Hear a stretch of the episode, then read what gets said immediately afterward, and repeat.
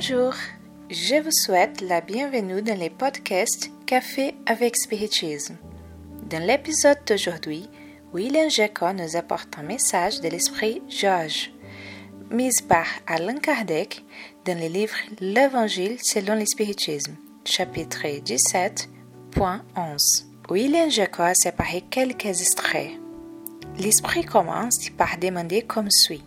La perfection morale consiste-t-elle dans la macération du cœur Il nous dit que pour beaucoup, le mépris pour les corps physiques signifie l'élévation de l'âme. C'est à l'époque de Kardec et même aujourd'hui. Certains ne font rien pour garder les corps en bonne santé. Et même en cas de maladie, il y a ceux qui ignorent les avertissements et les recommandations pour que la santé soit rétablie.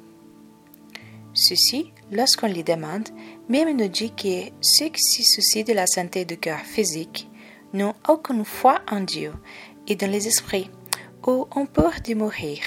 Nous pouvons observer à l'autre extrême ceux qui ignorent les côtés spirituels et prennent soin exclusivement du cœur physique. Ils passent des heures et des heures à s'adorer. Ils n'ont jamais le temps de réfléchir sur leur véritable essence et leur transformation morale.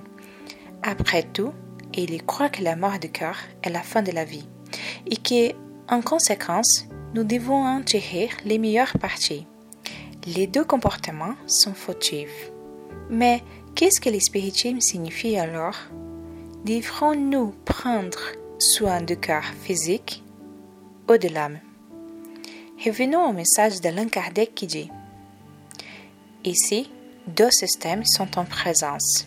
Celui des ascétiques qui veulent terrasser les cœurs et celui des matérialistes qui veulent abaisser l'âme. Deux violences qui sont presque aussi insensées l'une que l'autre. À côté de ces grands partis fourmillent à la nombreuse tribu des indifférences qui sans conviction et sans passion aiment avec pudeur et juste avec économie. Où donc est la sagesse Où donc est la science de vivre Nulle part.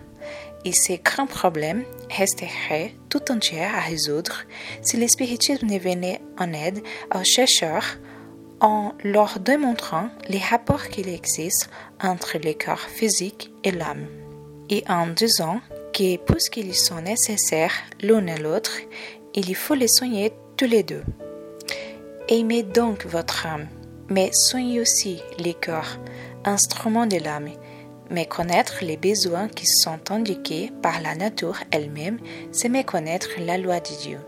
Ne le châtiez pas pour les fautes que votre libre arbitre lui a fait commettre.